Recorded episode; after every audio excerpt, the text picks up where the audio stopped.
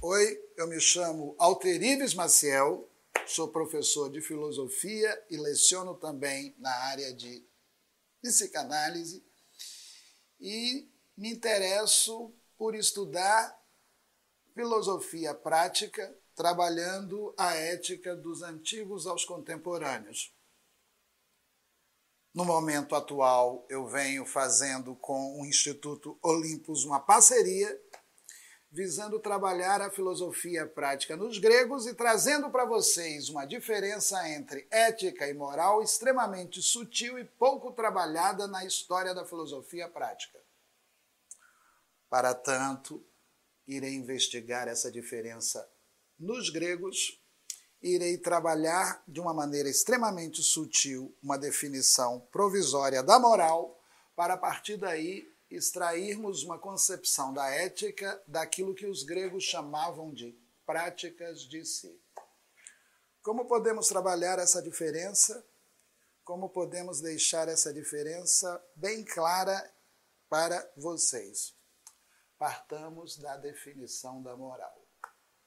Quando investigamos, por exemplo, o povo grego, percebemos com muita clareza que lá eles pensam a moral como um conjunto de regras prescritivas, concebendo a moral como um código, e dizem, quase todos os pensadores gregos, de que não é possível viver na cidade sem atender às exigências do código moral.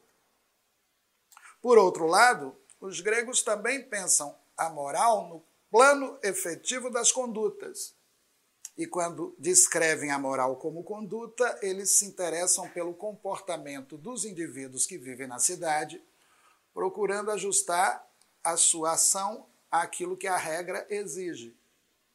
De tal maneira que, quando nós investigamos sumariamente o que vem a ser o universo moral, nós podemos dizer que moral se define, por um lado, como um conjunto de regras prescritivas, se definindo, por outro lado, como um conjunto de condutas onde os indivíduos por atendimento às regras, procuram se esforçar para se conduzir na cidade de acordo com as exigências do código. Só que eles descobriram na Grécia que além dessas duas coisas existe uma terceira. Qual coisa?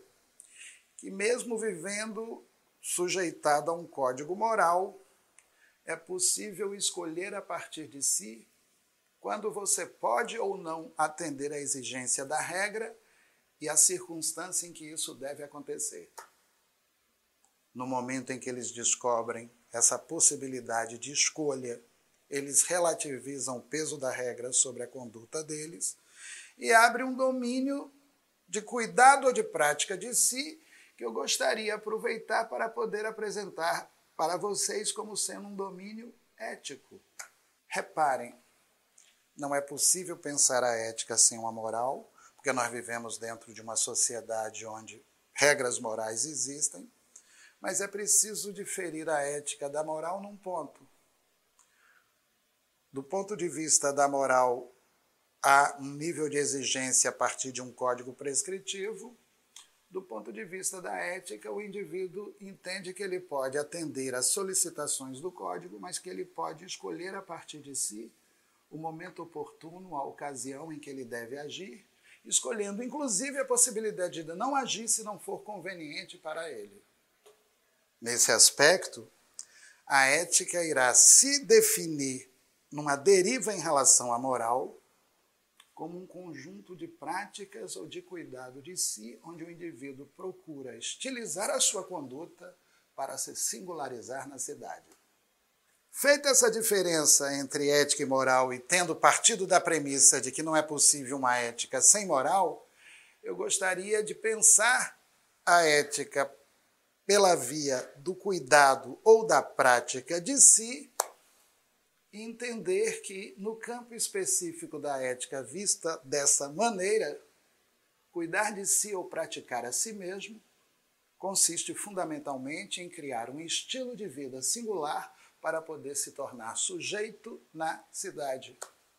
Ao invés de ficar completamente sujeitado àquilo que a regra exige, você, ao praticar a si mesmo, procura estabelecer um estilo singular de viver na cidade, estilo esse que dará a você a condição de praticar a liberdade.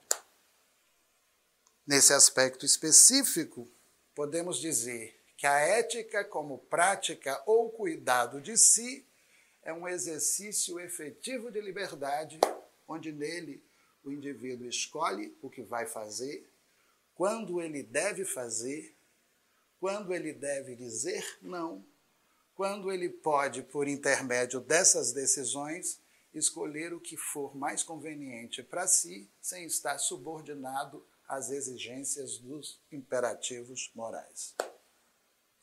Pensando essa diferença entre ética e moral e definindo a ética no nível do cuidado ou das práticas de si, poderemos definir a ética como um conjunto de práticas de si, onde nelas o indivíduo se pratica para poder se tornar um ser livre.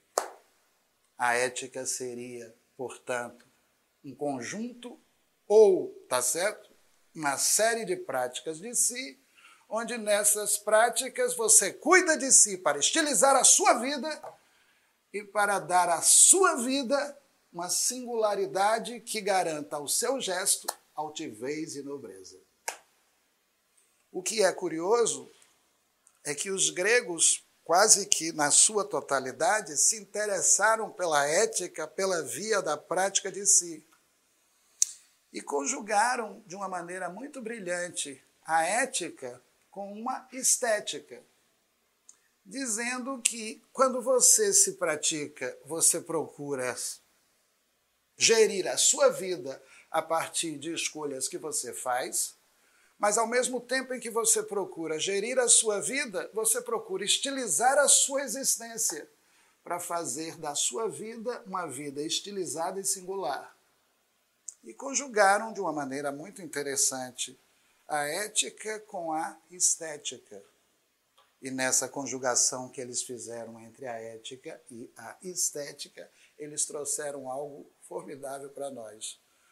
Como se trabalhar eticamente para se tornar um sujeito livre e como se trabalhar esteticamente para fazer desse sujeito livre um sujeito belo. Quando a gente conjuga ética com estética, o produto será fazer da vida uma obra de arte. Curioso que esse tema tenha sido descoberto pelos modernos recentemente, mas quando a gente investiga a cultura grega, os filósofos gregos, os jovens que frequentavam a Ágora, ele já estava lá. Era um tema tá, muito frequente na Ágora grega. As pessoas procuravam estabelecer um cuidado de si, um cuidado efetivo de si para poder estar na cidade sendo admirado pelos outros, e começaram a desenvolver uma série de técnicas específicas de exercícios subjetivos, tendo como meta produzir essa vida altiva, livre e estilizada. E nesses exercícios efetivos ou técnicas de si que eles desenvolveram, olha só, eles propuseram pela primeira vez uma ética onde nela as escolhas dos indivíduos fossem determinadas a partir de um conhecimento efetivo de si, incluindo neste conhecimento a atividade sexual.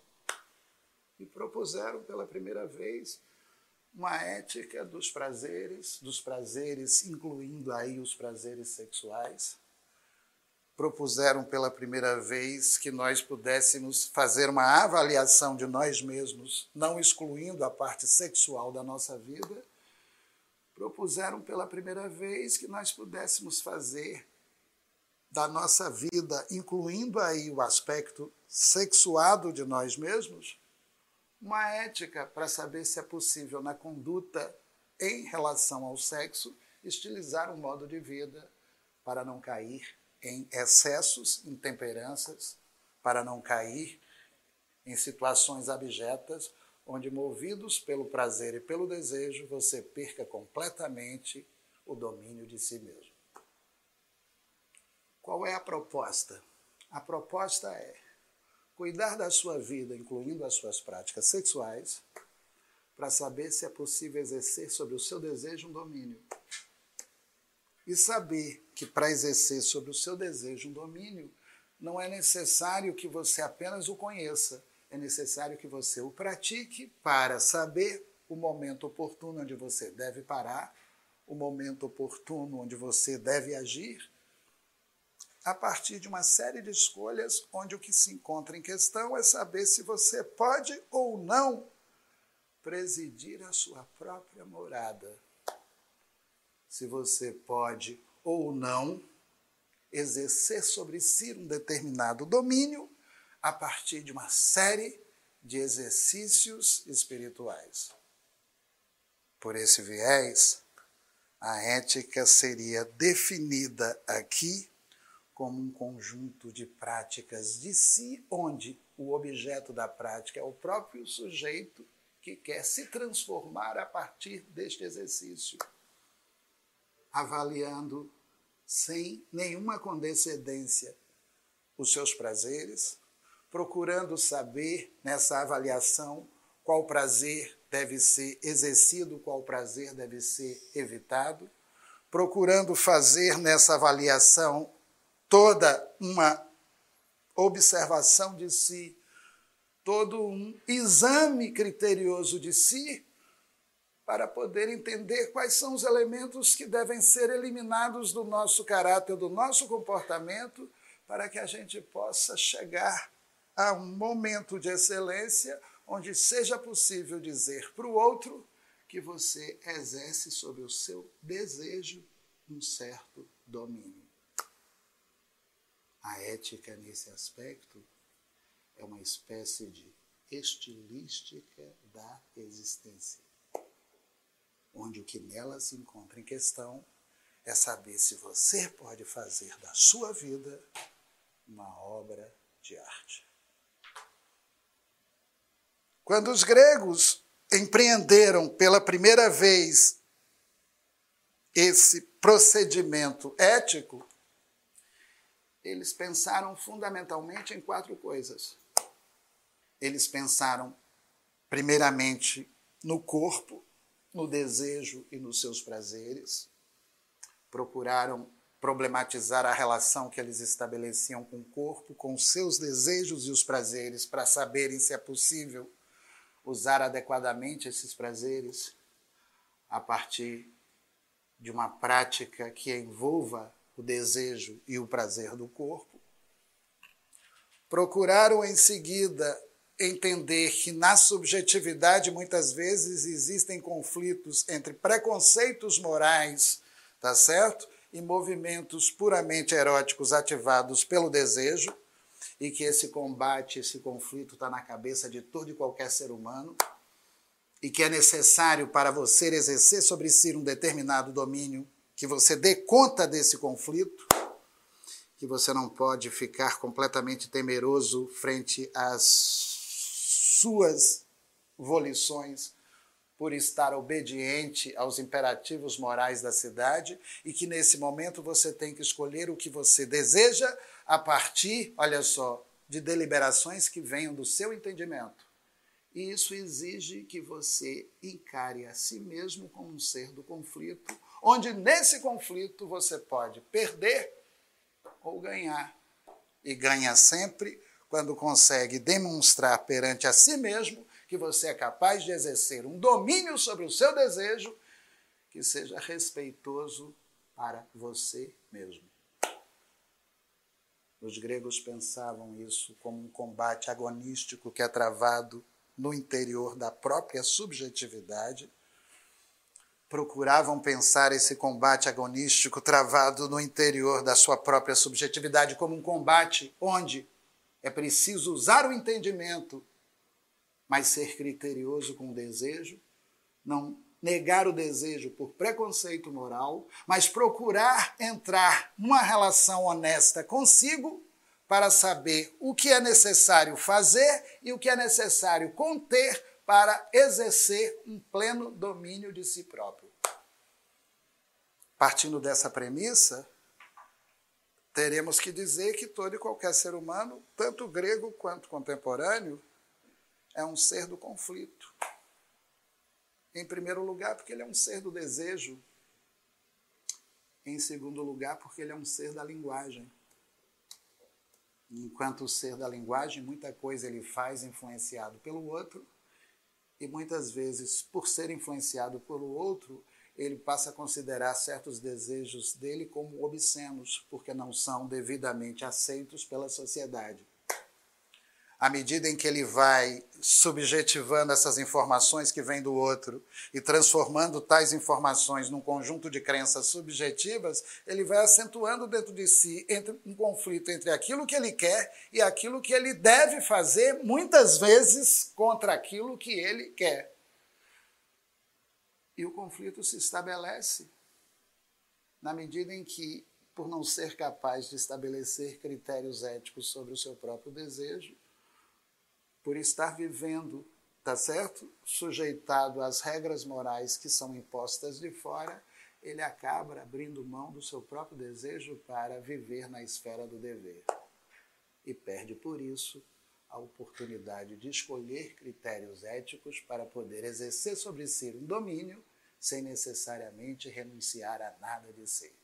A ética da prática ou do cuidado de si que eu tento transmitir para vocês aqui foi trazida até a mim por um filósofo francês da segunda metade do século XX que foi estudar os gregos. Esse filósofo se chama Michel Foucault. No último período da vida dele, ele escreveu dois livros sobre a ética grega, um intitulado O Uso dos Prazeres, o outro intitulado O Cuidado de Si. Nesses dois livros, ele investiga as práticas dos gregos e dos romanos para poder entender a partir desta exegese que ele faz como os gregos se preocupavam com a estética e como os gregos se preocupavam com o problema da liberdade. Quando eles se preocupavam com o problema específico da liberdade, eles situavam a liberdade no domínio da prática de si, dizendo que um sujeito só pode ser considerado sujeito livre quando ele demonstra aos demais que ele é capaz de governar a si próprio e que não precisa viver seguindo ordens alheias, nem viver completamente sujeitado às regras prescritivas que vêm da cidade. Quando um sujeito demonstra que ele é capaz de governar a si mesmo, ele constrói para o seu agir um conjunto de regras facultativas. Regras estas que são construídas a partir de uma reflexão de si, onde nela ele faz um diagnóstico de consciência para poder entender o que é necessário eliminar para extrair da mente certos conflitos. Ao exercer sobre si um domínio por intermédio de tais regras facultativas, eles dizem, os gregos, e o Foucault pensando com eles, os gregos, que a meta da vida é a serenidade da alma, e a serenidade da alma você só alcança quando consegue governar a si mesmo. Uma alma serena é uma alma livre. E uma alma livre é uma alma onde nela o ser humano demonstra aos outros que ele consegue governar e dominar os seus próprios desejos quão diferente e quão distante nós estamos disso. Terrível isso. É lamentável ter que fazer uma reflexão de longo alcance para que a gente possa aprender no contemporâneo alguma coisa. É, a, a grande responsabilidade que todo mundo deveria ter consigo e pouca gente tem é cuidar de si entender que exercer sobre si um domínio não é uma coisa espontânea, requer trabalho, mas é fundamental que você se ocupe de você mesmo para poder dar ao outro aquilo que você tem de melhor. Porque quando você se ocupa de si mesmo, você procura transformar o seu modo de vida e viver de uma forma mais serena e mais aceitável para você mesmo, atenuando os conflitos mentais que quase sempre são introjetados por bobagens morais. Por outro lado, isso é muito importante também, é preciso entender que ao cuidar de si, você está estilizando o seu modo de ser. E quando eu digo estilizando o seu modo de ser, eu estou fazendo uma espécie de analogia com a obra de arte de certos artistas. Por exemplo, certa vez alguém me disse que quando alguém procura esculpir uma pedra, tem que estudar a pedra, porque se não fizer esse estudo, pode quebrar a pedra e a escultura não vai surgir. E que um grande escultor, para ser um grande escultor, ele tem que entender os veios da pedra, o tipo de pedra que ele quer trabalhar, onde ele vai talhar a pedra para ter a escultura. E quando ele entende como a pedra é e sabe talhá-la para dela extrair uma escultura, ele cria com certeza uma escultura bela. Qual é a analogia que eu estou tentando estabelecer para podermos pensar essa ética como a estética da existência. Analogia simples, olha só. Tal como uma pedra tem que ser investigada para que dela surja uma escultura bela, talvez seja possível tratar a existência de uma forma análoga. Limpe a sujeira que existe em você para ter um modo de vida belo.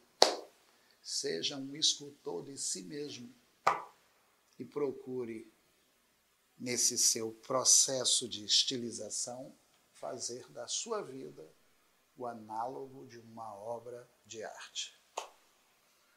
Aqui a proposta é: os gregos conjugavam de uma maneira sensacional ética com estética. E pensavam a partir dessa conjugação da ética com a estética a liberdade como uma prática de estilização da vida. Ao mesmo tempo em que você se esforça para ser livre, você também se esforça para alcançar essa liberdade através de uma estilização de si mesmo. Que temos até agora, né? É uma parte material que precisa ser trabalhada, os prazeres do corpo e o desejo. Não podemos negar que nós somos seres sexuados e que temos um desejo e que é preciso assumir esse desejo para poder cuidar dele. Uma parte subjetiva que eu aqui apresentei para vocês pela via do conflito, a alma não é unitária, a subjetividade não é unitária, nela forças muitas vezes antagônicas estão, tá certo, em combate. E é necessário que você, ao fazer determinadas escolhas, se esforce para submeter certas forças ao domínio de outras forças. No momento em que eu falava isso, eu estava apontando fundamentalmente para essa relação agonística que existe em todos nós já que eu parto da premissa de que há conflito em todo mundo. E se eu parto da premissa de que há conflito em todo mundo, eu parto igualmente do desafio de que é possível atenuar esse conflito para alcançar, por intermédio desse processo, uma harmonia subjetiva.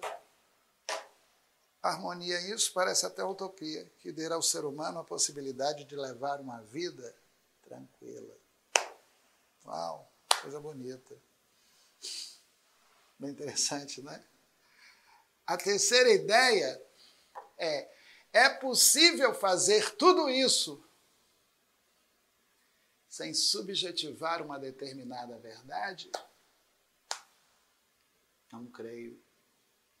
Para que você crie convicções na vida, é necessário que você leia certas verdades e procure cumpri-las e efetivá-las e que a efetuação de tais verdades só serão verdades para você se elas foram, se elas forem devidamente escolhidas por você, deliberadamente subjetivadas e vividas.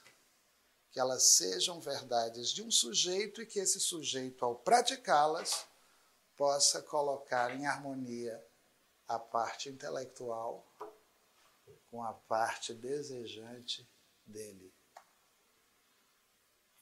Reparem, essa ética não dispensa a subjetivação da verdade. É uma ética que tenta problematizar a possibilidade da gente harmonizar a parte intelectiva com a parte apetitiva. É uma ética onde nela o que se encontra em questão é saber se esse ser humano tão complexo, que é por um lado um animal desejante, por outro lado um animal inteligente, pode conjugar harmonicamente essas duas partes, rompendo os distúrbios que as querelas morais acabam produzindo na nossa cabeça quando obrigam a gente a abrir mão de coisas que são potentes e vitais, a saber, o desejo e as práticas sexuais. É uma provocação que todo mundo deveria assumir para si como uma provocação benéfica. É aquele tipo de provocação que eu gosto de fazer para o mundo, para poder dar ao mundo a possibilidade dele entender, pelo menos uma vez, que ele pode cuidar de si, que é cuidando de si que ele vai cuidar melhor dos outros. E que esse exercício de cuidado de si todo mundo deveria praticar 24 horas por dia. Esse exercício de cuidado de si todo mundo deveria praticar a vida toda para poder ter diante de si mesmo orgulho e altivez, entendendo que ao longo da vida não levou a vida de bobeira, trabalhou a si mesmo para poder construir um modo de vida singular. Quando a gente se examina, quando a gente se cuida, quando a gente se problematiza, quando a gente entra numa relação ativa com a gente mesmo, a gente entende, com certeza todo mundo irá entender, que tem muita coisa que é preciso jogar fora. Tem muito lixo moral acumulado na alma. É preciso depurar o seu modo de vida para poder ter uma vida mais serena, compreendendo os seus reais limites, sem cair nessas ambições feéricas que irão te levar ao desespero. Sabendo que é possível viver bem consigo quando você cuida efetivamente de si mesmo. A quarta e última mensagem dessa comunicação inicial diz respeito àquilo que me parece ser exclusivo dos seres humanos, mas que poucos seres humanos têm em mente. É exclusivo dos seres humanos, porque os seres humanos são, até onde eu sei, você, os únicos seres vivos que constroem projetos éticos de vida. Até onde eu sei. Até onde eu sei. É, você trabalha tanto para alcançar o quê? Você vive de tal maneira porque você crê em que o que que você quer alcançar da vida, o que que você espera do futuro. Os seres humanos são capazes de construir projetos teleológicos, buscar finalidades e lutar no presente para poder alcançá-los. Curiosamente, a maioria parece viver de bobeira. É meio doido isso. O que, que você quer da vida? Eu não sei. Louco. Viver de bobeira, viver ao acaso. Segue a moda, quando a moda passa, não é bem isso que eu quero é meio doido. Mas você queria isso ontem. Não, mas hoje eu já mudei de ideia, não quero mais. E o que fez você mudar de ideia é porque aquilo que eu queria ontem não tem mais valor hoje.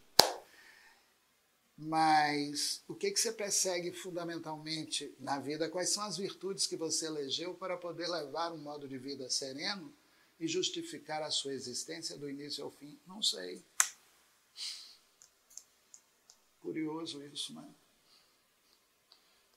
É bem curioso saber que um ser humano pode construir um projeto de vida e vive a vida dos outros sem projeto algum.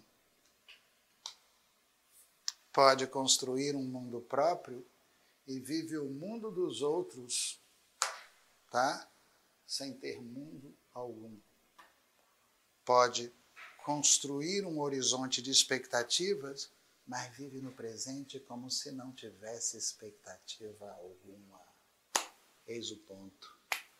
A ética do cuidado de si é uma ética que só se consolida quando você se orienta para o futuro perseguindo virtudes que você subjetiva como verdades para você. É fundamental construir projetos, procurar cumpri-los, eleger certas virtudes que vão dar estilo ao seu modo de vida e saber que, embora a vida em si mesma possa não ter sentido algum, você acabou construindo um sentido para a sua vida, dando uma direção à sua existência e procurando viver na expectativa de alcançar um modo de vida mais altivo, mais sereno, mais nobre, talvez, mas fundamentalmente mais belo e mais livre. Pensando dessa forma, a ética, como prática ou cuidado de si, é na realidade uma reunião de quatro práticas, de quatro modalidades de cuidado de si, onde nelas eu descrevi quatro etapas. É preciso cuidar do corpo, dos desejos que vêm do corpo. Não acho nada interessante renunciar a eles nem se entregar completamente a eles. O fundamental é assumi-los com dignidade e procurar saber como exercê-los, onde exercê-los, onde parar e o que, o que deliberadamente é preciso fazer. Dois, é preciso entender que a harmonia subjetiva da nossa alma, da nossa subjetividade, vamos colocar assim, exige um trabalho criterioso de si, para que a gente não viva constantemente num conflito horroroso, para que a gente possa alcançar, alcançar algum tipo de serenidade. Três, é preciso que esse trabalho de si seja agraciado por uma verdade que você escolha ao perseguir certas virtudes nas quais você acredita. E que essa verdade, uma vez subjetivada, possa ser vivida e não apenas teorizada, porque ela deve ser escolhida para dar forma à sua vida. E uma vez escolhida para fazer com que a sua vida se configure desta forma, algumas virtudes passam a ser perseguidas por você. E, finalmente, o universo ético irá se consolidar na busca de tais virtudes aquilo que irá oferecer ao sujeito uma certa dignidade e um certo sentido e direção, ao torná-lo convicto de que, trabalhando a si próprio, ele não só pode melhorar o seu modo de vida no mundo atual, como mudar a sua maneira de viver ao longo da sua existência. E aqui eu estou valorizando nessa perspectiva finalista e teleológica, a ética, isto é, a prática ou o cuidado de si, como prática ou cuidado que irá transformar o nosso modo de vida para tornar o ser humano um ser humano digno de si mesmo, isto é, um ser humano altivo e com uma certa dignidade na cidade, porque demonstra aos demais que ele é capaz de cuidar da sua própria morada. Bom, quando a gente se aproximou da ética do cuidado de si ou das práticas de si, a gente acabou se encontrando com certos filósofos que concebiam a filosofia dentro desse projeto. Dentre esses filósofos, tem um que eu gostaria de transmitir para vocês agora, porque me impressionou bastante. E ele teve um discípulo romano chamado Lucrécio. Quem é o filósofo? Epicuro. Que ficou relativamente famoso durante muito tempo. Na contemporaneidade, algumas pessoas começaram a ler Epicuro, e Epicuro se notabilizou porque ele acabou doando o nome dele a uma escola que passou a se chamar de Escola Epicurista. Uma escola, tá certo, que tem o nome do seu criador, que foi Epicuro. E Epicuro era fundamentalmente um filósofo que não separava conhecimento teórico da vida prática. E por isso ele interessa a gente nesse contexto da ética. Ele nunca separava conhecimento teórico da vida prática, porque ele dizia que a finalidade da vida prática é o prazer. E ao dizer que a finalidade da vida prática é o prazer, ele dizia que para você viver bem no prazer, você precisa de um certo conhecimento. Como ele não separava teoria de prática, conhecimento de vida prática, ele iria propor aos discípulos de cara que eles fossem criteriosos na relação que eles pudessem estabelecer com o conhecimento. E de uma forma muito interessante, eles propuseram uma diferença entre conhecimentos úteis e conhecimentos inúteis, que vale para nós aqui, porque às vezes a gente se interessa por um monte de conhecimento inútil que só alimenta a nossa curiosidade. O que que Epicuro chamava de conhecimento inútil? É aquele tipo de conhecimento onde, ao tê-lo adquirido, você se sente mais inteligente, capaz de conhecer as coisas, mas permanece no mesmo lugar. Ou seja, um conhecimento que não produz sobre você nenhum efeito que possa mudar a sua posição no mundo. É, de que vale a pena saber como funcionam os movimentos dos astros, os meteoros, etc., se isso não pode ser utilizado por você, e ao ser utilizado por você, se isso não pode produzir em você uma certa modificação. Então ele, ele chamava grosseiramente conhecimento inútil todo e qualquer conhecimento teórico que não possa ser transportado para a vida prática. E propunha de uma maneira muito interessante que nós não descartássemos esses tipos de conhecimento, porque não são conhecimentos que tragam nenhum benefício para a nossa vida prática, são conhecimentos que vão nos dar, quando muito, uma erudição, mas não vão permitir que a gente transforme o nosso modo de vida. Por outro lado, o que seria na cabeça desse filósofo um conhecimento útil? Um conhecimento que, uma vez subjetivado, muda a direção da tua vida. Tira você de um determinado lugar e te coloca em outro lugar. Um conhecimento que, uma vez subjetivado, possa ser praticado e que, uma vez praticado, possa dar a você a possibilidade de viver de uma outra maneira.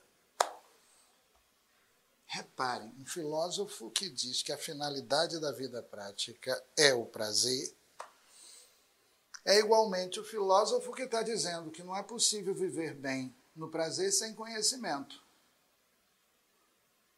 Mas um filósofo que diz que só é possível viver bem no prazer com conhecimento, é igualmente um filósofo que está dizendo que a gente precisa ser criterioso na escolha do conhecimento.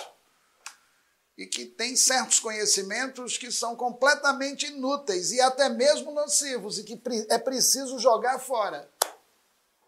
E que a escolha de tais conhecimentos é fundamental para que você possa usufruir dos seus prazeres com sabedoria. Com isso, ele subordina o conhecimento à vida prática, procura fazer uma investigação criteriosa no campo do conhecimento para eliminar os conhecimentos inúteis e diagnosticar os males da alma que faz com que o ser humano viva e, sem poder alcançar os prazeres que ele deseja, por estar com a alma atormentada por coisas inúteis, atormentada por fantasmas, por certos preconceitos que ele foi adquirindo, motivado tão somente pelo orgulho de acumular conhecimento. Como é a filosofia de Epicuro e o que faz da filosofia de Epicuro uma filosofia notável? Epicuro procura, pela via do conhecimento, cuidar da subjetividade para saber se é possível, cuidando da sua subjetividade, fazer com que você possa usufruir dos prazeres e viver bem, levar bem uma vida prazerosa. Quais são os conhecimentos inúteis que Epicuro procura eliminar da alma? E quais são os conhecimentos úteis que Epicuro procura fazer com que o ser humano absorva e subjetive? Dentro do epicurismo, o que nós estamos chamando de conhecimento útil é todo e qualquer conhecimento da natureza que permita você se integrar a ela e se entender como um ser da natureza. E dentro da perspectiva epicurista, conhecimento inútil é aquele conhecimento que a gente herda da cultura e que entra na nossa cabeça para poder travar o nosso modo de vida, colocando a gente para baixo e fazendo com que a gente fique estagnado ao longo da existência. Dito de uma outra forma, o conhecimento útil é o conhecimento da natureza, porque conhecendo a natureza você pode levar um modo de vida mais natural e pode eliminar todos os preconceitos que você adquiriu quando passou a acumular conhecimento movido pela ambição de ser meramente um erudito. Quando você é criterioso consigo e nesse critério exercido de si para si, elimina essa ambição de querer conhecer tudo, você passa a eleger certos conhecimentos como prioritários para a sua vida prática. E ao eleger estes conhecimentos como prioritários para a sua vida prática, você passa a exercer no prazer uma certa atividade para poder usufruir melhor de tais prazeres, levando uma vida feliz. Repare, esse filósofo saiu da cidade, montou uma escola chamada Jardim, que a gente passou a conhecer com o nome de Jardim das Delícias. Fazia uma crítica rigorosa à cultura, chamava a cultura de cultura de fanfarrões dizendo que muitas vezes na cidade a gente subjetiva um monte de conhecimentos completamente inúteis que não tem outra serventia senão produzir tormentos na nossa alma. E que é terrível, né? À medida em que ele começou a perceber isso, ele começou a perceber que na cidade, por exemplo, eu, eu subjetivo preconceitos religiosos, preconceitos morais,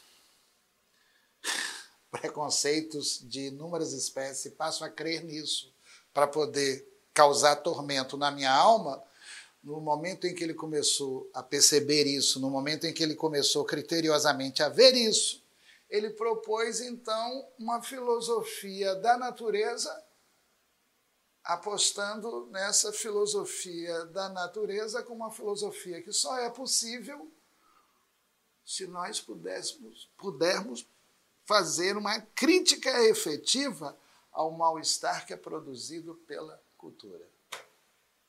Eliminando a partir daí uma série de informações inúteis que produzem paralisia no nosso modo de vida. Epicuro é um exemplo vivo na Grécia Antiga de cuidado de si. É um exemplo vivo na Grécia Antiga tá? de uma ética do prazer. O desafio do Epicuro, quando ele impõe a nós, propõe a nós, é melhor, que a gente cuide de si, é seja criterioso com o conhecimento que você quer seguir e procure eliminar a distância entre conhecer e agir. Porque um conhecimento só é bom quando ele favorece o seu modo de ser na vida, dando a você a possibilidade de levar uma vida altiva e prazerosa. Bom, Epicuro é considerado um filósofo atomista.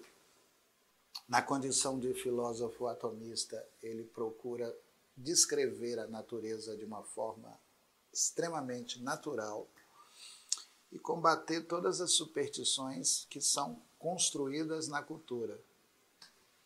A proposta que ele traz para a gente é bastante simples. Ele vai dizer: o conhecimento da natureza te livra das superstições. E quando você se esforça para conhecer a natureza, você está se esforçando para levar um modo de vida natural. E começa a entender, ao levar um modo de vida natural, que os fantasmas que você traz na sua cabeça são fantasmas que foram transmitidos pela cultura e não pela natureza. Porque os seres humanos que vivem numa determinada cultura muitas vezes começam a acreditar em coisas que não existem e que são transmitidas por certos seres humanos através da palavra. Quando eles começam a acreditar nisso, através de cultos, de certos rituais, estas coisas que se configuram como crenças subjetivas passam a existir na cabeça deles como fantasmas como fantasmas, fantasmas teológicos, fantasmas oníricos, fantasmas sexuais, fantasmas estes que vão criar uma série de tormentos e que estão na cabeça construindo certas convicções. A partir daí ele teve uma ideia genial. Ele diz assim: a melhor maneira de você se livrar de tais superstições é conhecendo a natureza tal como ela é. Porque quando você se esforça para conhecer a natureza tal como ela é, você começa a entender que essas superstições foram engendradas pela cultura. E que muita coisa que causa mal-estar na sua alma é, na realidade, coisas que surgem a partir de artistas do verbo que querem colocar na tua cabeça certas crenças em coisas inexistentes. E fazia com isso uma série de piadas que eu gosto de contar. Por exemplo, dizia assim: não se preocupe com os deuses, porque eles não estão preocupados conosco. Se eles se interessassem por nós, eles apareciam. Deixem eles lá e cuidem da e vai passe a cuidar da sua vida. E ele dizia uma outra coisa também que é muito importante para todo mundo registrar. E não se preocupe com a morte, porque depois de morto você estará morto. Preocupe-se em viver bem. Porque na cabeça do filósofo tem muita gente que não vive bem porque contraem preocupações fantasmáticas de como será a vida dele depois dela ter se encerrado. No momento em que você começa a compreender aquilo que você é, e ao compreender aquilo que você é, você começa a perceber que você é parte da natureza e começa a perceber que essa natureza não foi criada e não será destruída. Você começa por isso mesmo a compreender que há algo em você que não se destrói quando você morre, que é a matéria da qual você é feito, sendo você um aglomerado de átomos e sendo tais átomos eternos a morte não é outra coisa senão uma reunião com a natureza como um todo. Quando você começa a compreender que você é parte dessa natureza e que, enquanto parte da natureza, você irá a ela se reintegrar, você começa a conquistar na vida um modo de vida mais sereno e passa a usufruir melhor dos seus prazeres por ter escolhido um conhecimento útil e saudável que lhe dê a possibilidade de se conduzir na vida de uma forma mais feliz, por ter feito a escolha de um conhecimento verdadeiro da natureza, tendo se livrado subjetivamente das superstições que foram engendradas pela cultura. A filosofia, nesse aspecto, deve funcionar como uma atividade cognitiva que você subjetiva para entender o que a natureza é, dando a você a possibilidade também de se livrar das superstições que vão causar na sua vida tormentos e inquietações.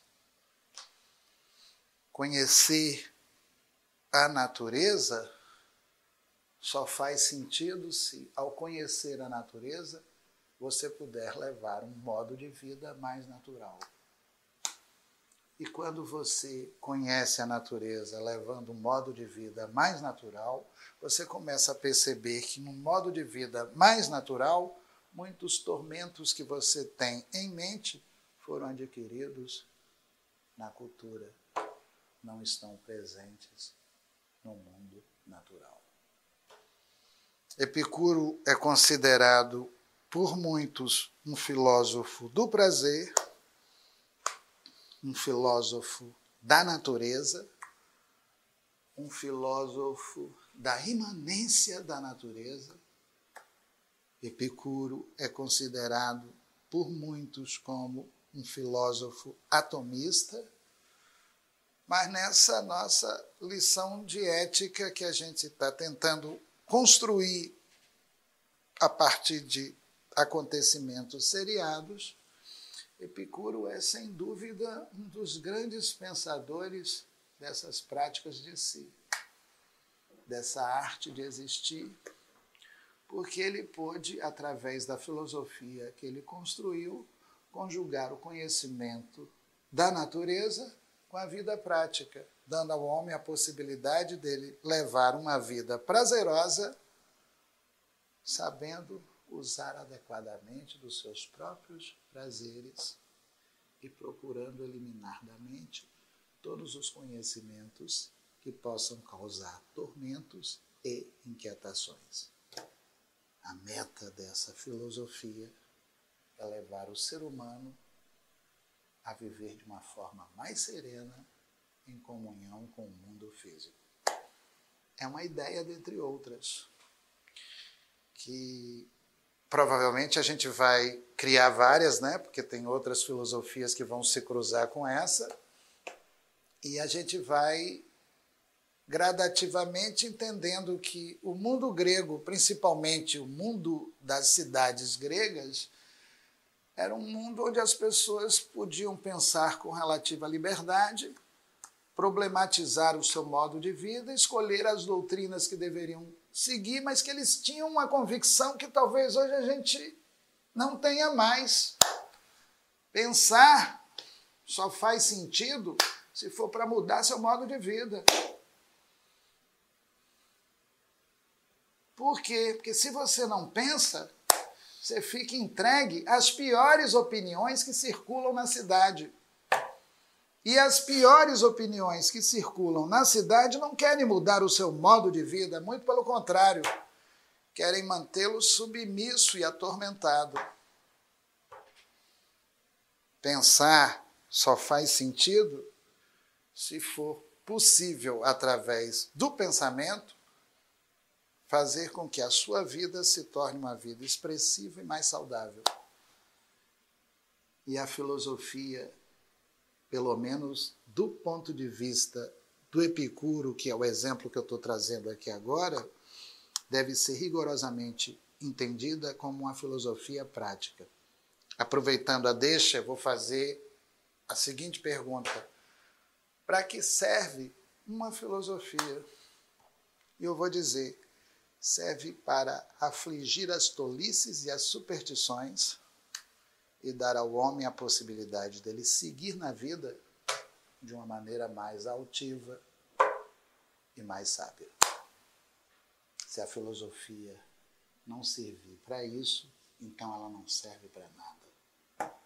Filosofia, para mim, é um meio através do qual eu posso compreender sem preconceito as coisas da vida e viver melhor tais coisas da vida a partir de um ensinamento filosófico.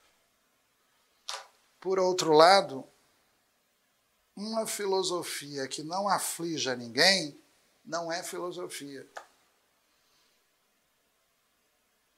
Porque a função da filosofia é destruir a cretinice que a cultura produz para deixar a gente submisso. Isso é fundamental, viu? Vocês me conhecem, isso é fundamental. É, eu gosto da filosofia na medida em que ela me oferece conceitos que eu posso testar na minha vida. Eu gosto de uma filosofia na medida em que ela me ofereça conceitos que eu possa colocar na minha vida e testá-los. E a filosofia, para mim, tem uma grande potência quando, ao ser testada, ela me faz sair de uma certa estagnação e me coloca num certo movimento. Quando eu evoco Epicuro e digo, tal como ele propôs certa vez, que a gente faça essa diferenciação entre o que é útil e o que é inútil, eu estou evocando o Epicuro dentro de uma perspectiva ética. Que esse critério do útil e do inútil seja fundamentalmente seu. E que você procure seguir a trilha do conhecimento, procurando saber se você pode melhorar ou mudar o seu modo de vida. Nesse aspecto, o conhecimento eleito deve ser posto em prática e deve funcionar não como um mero conhecimento da natureza, mas como uma sabedoria a serviço da sua ação. Essa é, no meu entendimento, pelo menos até agora, a lição que a gente tem que buscar nos gregos para poder entender a prática filosófica dentro da perspectiva ética do cuidado de si.